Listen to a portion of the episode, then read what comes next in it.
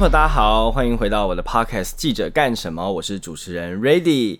而今天呢，会有这一集，其实我也一直在思考，在圣诞节的时候呢，嗯，可以跟大家聊聊什么。那本来一度是想要用存档就好，不过还是觉得算是在一个年末的时候，那也有一些这一整年的心情可以跟大家分享。那嗯，最近听到了一句话，呃，一段话啦，他是说。有些人错过了就不在，而有些人只有错过了你才存在。有时候错过是场悲剧，但绝大多数的时候，错过都是在拯救你。但凡能错过的，其实都不适合你。就算你再爱，那又怎么样呢？并非所有你爱的人都爱你，并非所有你爱的人都适合你。所以有的时候呢，呃，错过大概就是无缘无分。呃，会特别这样说，其实，呃，回归到我们的。主题在讲我当记者这个行业，呃，因为这个工作在上一集其实有跟 B B 一起聊到，就是我们做这个工作会常常对于一些情感上面的事情比较麻痹。我觉得这是记者在采访的过程中必须要保持一个客观跟一个冷静，所以长期起来培养我们有这样独特的性格。就有曾经有人跟我讲说，呃，反正不管发生再大的事情，你好像都不会哭。那不会哭这件事情，在记者的世界里面，变得是好像我们有一点点冷血，但其实也不尽然哦。我一直到呃大概三年前的时候，很有幸的参加了一个表演课的培训，然后大约三个月的时间，那时候才真的可以把自己内心的一些呃算是防护墙吧，把它打破，然后开始慢慢能够面对自己最真实的情感。我觉得这对我的工作来说，其实也有很大的帮助，是我更能够去用同理心来看待每一个新闻，包括以前可能只会是觉得采访者跟受访者之间他们得到了什么资讯而报道，但现在其实会换一个思考去看受访者他心里其实想要说的是什么。嗯，同理心这个东西呢，我觉得呃是我这几年来比较大的一个 体悟。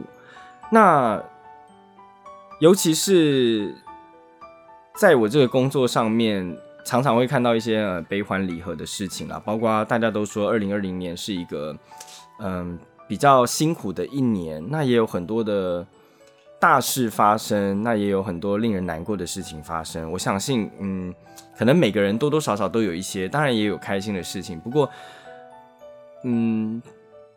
在今年这一年，其实我在一月一号的时候就直接崩溃大哭。那呃，为什么会崩溃大哭？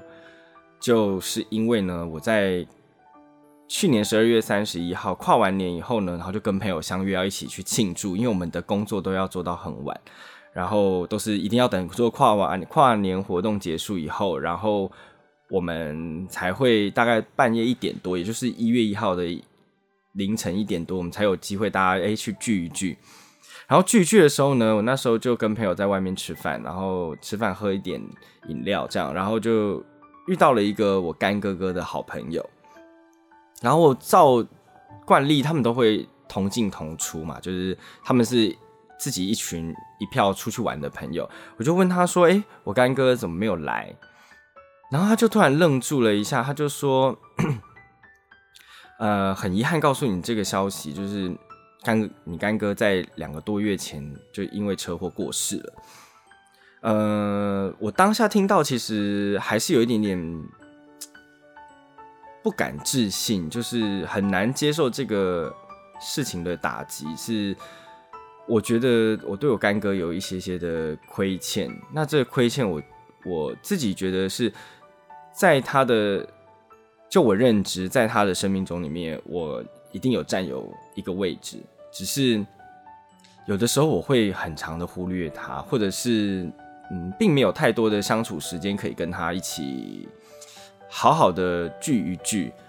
为什么会这么觉得呃难过？这样一个人，因为很多人都会觉得，哎，干哥啊，这样子可能就是好朋友比较好一点的，会照顾这样子。但有的时候缘深缘浅就是这样。像我之前有自己。就是小小的创业过，那个时候呢，其实我一直都觉得他没有跟我特别的亲，就是尽管他都在外面自称说啊他是我干哥哥，但我一直都觉得嗯，我们可能没有可以冠上到哥哥弟弟这个词。可是是在我那时候自己开店的时候，嗯，他就真的很帮忙，然后每天都来，就是他真的把我当成他自己的弟弟。那那一刻起，我才认真的觉得，嗯，就是他是我的一个干哥哥，有一种归属感。然后后来就是知道他身体有一些状况，就是他可能会有一些呃。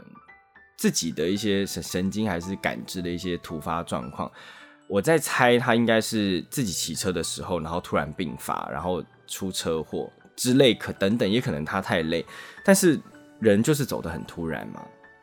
然后我那一整个跨年几乎都没有心情，就是哭了一整个晚上。呃，我觉得失去他以后，更能够理解，就是怎么样去珍惜一个人。然后再包括今年三月的时候，我们家养了一个十九养了一只十九年的猫咪，然后也过世。就是在这一年，好像很多呃离别需要你去学着去接受。那我自己觉得啦，在我这个行业里面，已经经历过那么多的呃生离死别，但还是对于这种突如其来的事情，还是很难以接受。我想，呃，也是想要。在这个机会跟大家一起分享这种情感，然后本来有千头万绪的事情想说，趁着圣诞节可以跟大家一起分享。那一度想说，那还是放弃好了，因为都是一些可能这一年的回顾啊，或者是这一年做了什么事情。不过又因为呢，大家可以听一下，就是现在这个背景音乐，就是是我的好朋友。阿和他改编的歌曲，然后他有用一些他自己创作的歌，然后再加入圣诞节的元素。其实当时他就做了这首配乐的时候，就说：“哎，他希望我在圣诞节的时候，呃，有这样一首，就是一集，然后是可以全部都放这个音乐的。”那时候我也说好，所以我就呃觉得我应该要来做这一集。那前面开头呢，会讲到那么多呃分离的故事。也是因为我觉得有的时候我很相信命运，但我相信命运不是迷信那种算命，就是我相信在这个世界上面有它的一个逻辑跟规则吧。包括如果你现在逃避的一些问题，你这次逃过了，你下一次不代表你就不会再遇到，所以有可能就是呃。十年后、二十年后还会遇到同样的问题，你如果过不去这个问题，还是会卡在那。讲一个我觉得很有趣的例子是，前一阵子我去采访那个新北耶诞城，然后里面最大一个亮点就是周兴哲跟赵代新会不会同台。那时候我们就访问黄子佼佼哥，因为他也是主持人，跟赵代新会一起主持。那时候就问佼哥说：“那？”周星哲跟赵代新，他会不会促成他们一起呃同台呢？因为毕竟两个人也分手了，那状况怎么样也不明。那两个人是不是有尴尬，还是怎么样不能同台呢？我想大家也很好奇，到底那一天会发生什么事嘛？结果真的到演出的那一天，周星哲跟赵代新很大方的两个人就拥抱了。那会这样拥抱呢？其实也不是。就是没有前面一些原因，当然他们两个人可能就是维持一个好朋友的关系。不过呢，回过头来讲到刚刚有访问焦哥，在这之前呢，就有问焦哥说，那他们两个人是不是应该要避开？焦哥就以过来人的身份就跟大家分享说，他觉得其实也没什么好逃避，就大大方方的，而且又是一个热热闹闹、开开心心的场合。其实两个人，嗯，好好的一起就是见个面。就是站在一起，但也无所谓。然后焦哥就有自己自己亏了一下自己，就说，呃，之前他跟小 S 两个人也是躲了好几好几年，好几成十几年了，最后还是两个人还是要一起面临一个，就是呃，在同一个场合，甚至像在康熙里面在合体的这样的状况。所以，他我我从这个这个故事里面，我就有想到说。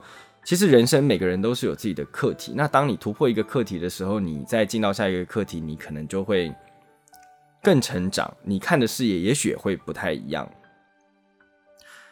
呃，我想大家应该都有听过一首歌，叫刘若英的《后来》。那这首《后来》的歌词里面就是讲说，后来我总算学会如何去爱，可惜你早已远去，消失在人海。后来终于在眼泪中明白，有些人一旦错过就不在。嗯，我相信就是如果你很珍惜，或者是你很努力的去面对一切的问题，当这些失去的事情或者失去的人，我觉得在。你自己心中会慢慢找到一个全新的方向，所以，嗯，这一年我想很多人应该都过得战战兢兢啊。再包括现在疫情这么严重，然后会影响到很多人的作息啦，包括比方说朋友圈是不是应该出来见见面？呃，但我觉得我今年经历过了很多的一些分离，我反而更希望可以。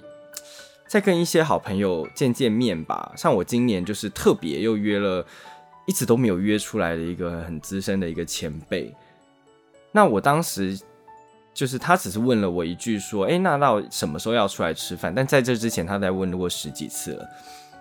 其实我当下也没有抱着就是啊有任何的想法或者什么，我就是只是觉得说。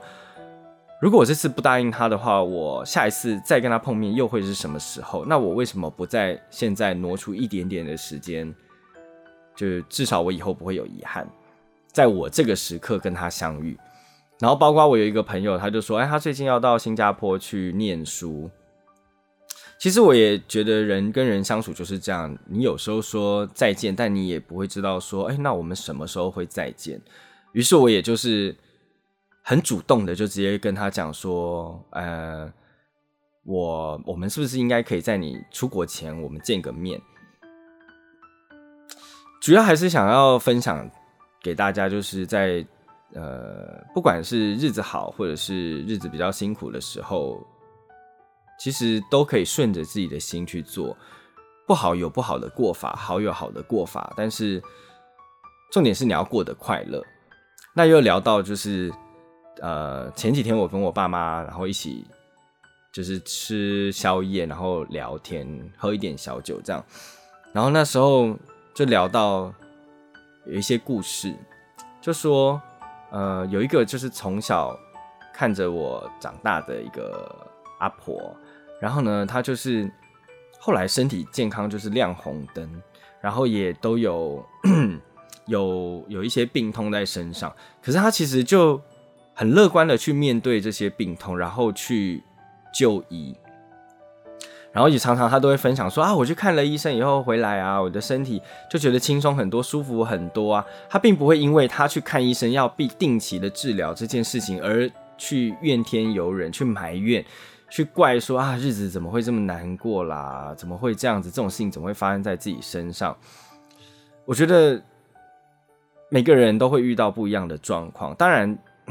有些事情是可大可小，但是我我其实不敢说我经历到很多，但我也有经历过一些我自己觉得我自己的低潮。那每个人不需要去跟别人比较，因为我觉得只有自己能够去陪伴自己度过每一个难关。那在这个状况下面，就是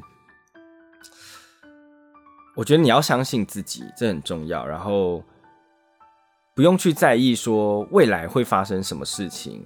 就是把每一天过好，我觉得你就能够顺利的度过你现在眼前的那个难关。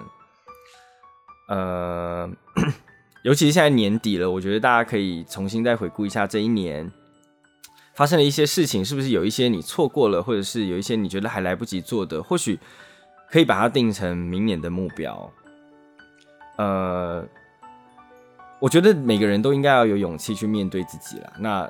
包括在我这个工作里面，我觉得学到最多的就是去面对问题这件事情。那我觉得面对问题呢，对一个记者来说很重要。那我觉得它也让我在我的人生里面有一个嗯很大的勇气去做我想要做的事情，不管它结果是失败或者是成功。当然，有的时候成功我会很开心，失败我会很难过了。就像我现在就是也是投身在 Pockets 里面。有的时候我会看到有一些跟我差不多时间一起做 podcast 的人，然后我看到他们已经有很大的起色。不过我我还是觉得，我想要用我自己的方法去去坚持看看，不想要太呃，因为有一些的确是有一些技巧可以去效仿，但是我觉得我那样做可能不会开心。我不想要做一个就是好像是为了制式化而去做的，就我反而是觉得我可以说一些我自己心里面想的事情，跟我。身边的人一些故事，会是我这个节目比较核心的主轴，不需要太哗众取宠，嗯，有点像真心话的那种感觉，也就是，嗯，大家可以一起在这个平台上面有一个互动聊天。那如果大家也是有一些问题想要问我的话，也是可以留言或者是传讯息给我，那我也可以通过播客把你有的生活问题，或者是你对记者这个行业有什么问题。可以透过这个平台分享给大家。呃，那最近也其实也是有很多的学生，好像是因为期末期末报告要到了吧，他们就会约很多主播啦、记者啊，想要做一些访谈。那我觉得这些学生蛮可爱的，就是他们也很好奇，就是记者这个行业到底在做什么工作，然后每天都在干嘛。那其实我觉得我们的工作跟一般上班族其实蛮像的，但他们都有问出一个很。一样的问题就是，为什么记者在采访的时候会比较偏爱新山色这件事情？那呃，其实我给他们的回馈，我觉得我自己是蛮蛮有一点点攻击性，是我会觉得有的时候。我们其实是按照一个法规的尺度来做这件事。当然，每个记者、每个记者他所撰稿跟采访他喜爱的题材的取向，那他们会有的时候，他们其实我觉得他们没有在这个行业，他们也不能理解说这个行业为什么会有这类的新闻出现。可是很为难的是，有的时候，嗯。有些题材的确它是有趣新颖的，但是你有些题材它是能够嗯带来一些流量，那有些题材呢，可能对于我们的观众群或者是别人的观众群就是特别喜欢。会这样说的原因就是，其实我知道我的播客它不一定有一个所谓特定的一个 TA 一个特定的族群会想要看，可是可能就是会有发了我的人，然后会想要来看我的播客。那也许你没有 follow，你就不会想要来看我的播客。也许某一天你听到了以后，你就觉得，哎，好像有在聊一些有的没的，或者你边工作的时候觉得听起来很轻松，或者喜欢我的声音，我也不知道。但是，嗯，对于这些学生的问题，我就会很好奇的想要问他们：那为什么没有去检讨？就是那台湾的观众为什么喜欢看这些这类的新闻，而是针对在媒体的身上？然后另一个角度是，他们有提出有一些可能是反媒体一些呃议题的团体，那我其实也给他们几个建议，我就说，那你们有思考他为什么要特别来针对某几点来反，是不是他们其实是想要操弄这个议题？呃，提出这个其实我也觉得蛮有趣的啦，就是现在的学生对于记者这行业还是有好奇心，然后也还是有。一些疑问在，那如果你们也有疑问的话，也可以再问我了。那我那时候其实跟他们聊了大概也就两个小时多，所以很多东西也没办法好好跟大家分享。只不过就是很开心，他们听完我的解释以后，他们是可以接受的，然后他们也不会觉得我在狡辩或者是什么的，因为毕竟在这个行业其实也快十年了，就是。有一些新闻的尺度跟拿捏，包含有一些呃新闻的类型啊，还是毕竟为了工作，你还是有一些你要找一些有趣的话题嘛。那呃，回归到我们这个频道上面哦，在这个在这个一年里面，尤其是年底这个时候，很多人也会好奇说，那记者到底都在干嘛？然后前几天我就问了一个党政的记者，我就说：“哎，那你们跨年要去哪里跨？”他说：“跨什么年啊？怎么可能跨年？”我说：“为什么？”他说：“我们一早就要去总统府前面，哎，要升旗啊，要访问总统啊，什么什么的。”我那时候才发现，对，哎，其实我们当记者很多那种大节日都过不了，尤其是接下来的跨年，像娱乐记者，就我刚我一开始有讲的，我们都一定要忙到跨完年以后，大概半夜一点多才会比较轻松。那党政记者就更辛苦，他们就要大概八九点就要睡，因为他隔天一大早就要去元旦升旗，就是要去到现场。而且听说今年又有寒流，会很冷，所以呃，这个行业有的时候我自己也觉得大家真的蛮蛮厉害的，就是怎么能够在这个行业里面坚持下去，有。一些部分的确是蛮蛮让人觉得，嗯，不是一般的工作会有的这样的状况。那不管大家在自己的工作岗位上面怎么样了，那还是希望在这一年可以给大家一些祝福。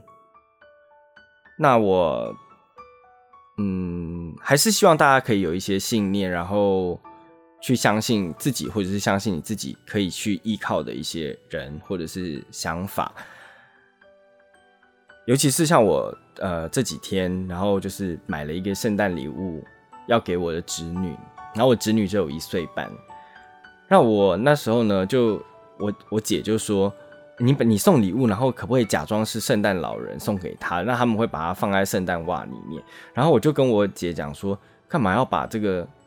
礼物，然后骗他说是圣诞老人送的，因为就是没有圣诞老人啊。然后我姐就说，就是要让他有一个圣诞节圣诞老人的感觉啊。其实我是我访问过很多艺人啊，访问过很多的朋友，他们都说啊，小时候就知道圣诞老人的真相以后就觉得很破灭。可是就对我来说，我就觉得圣诞老人其实我自己从小就没有没有这个概念，就是哦，圣诞老人会送礼物，因为。可能在我那个时代，就是送小朋友圣诞节礼物也没有那么流行。然后现在可能过得比较好，就会觉得，哎，有一个圣诞节的礼物，有一个这样传说，就可以把礼物放在袜子里面。那我一直到后来，呃，就是今天早上，我侄女就是收到礼物，然后我姐就拍了影片给我看。然后她其实一开始是蛮害怕那个袜子里面到底放了什么，因为我是买了一个那个。Elsa 的那个芭比娃娃给她，因为之前我就一直拿那个那个图片问她说要不要要不要，她都说要，就很可爱这样。然后我就觉得好，那我买这个送她。然后后来她就看那个袜子里面，她就说有娃娃，然后她也不敢伸手进去拿。然后后来她就觉得还是想要，他就说妈妈拿妈妈拿。然后我妈就呃不是他妈妈就是他我姐姐。就把那个娃娃拿出来给他，就一开始看的时候还很怀疑，就是这里面怎么会有东西，就是他的玩具跑出来，然后就很开心的就开始玩这个娃娃。然后我那时候就觉得，嗯，其实有的时候有一些传说或者是有一些故事，它会带给人希望。那可能随着我们的阅历越多，我们就会忘记，其实你不用那么的消极，那么的悲观，你可以去相信一些可能发生的事情，你就会产生很多的梦想。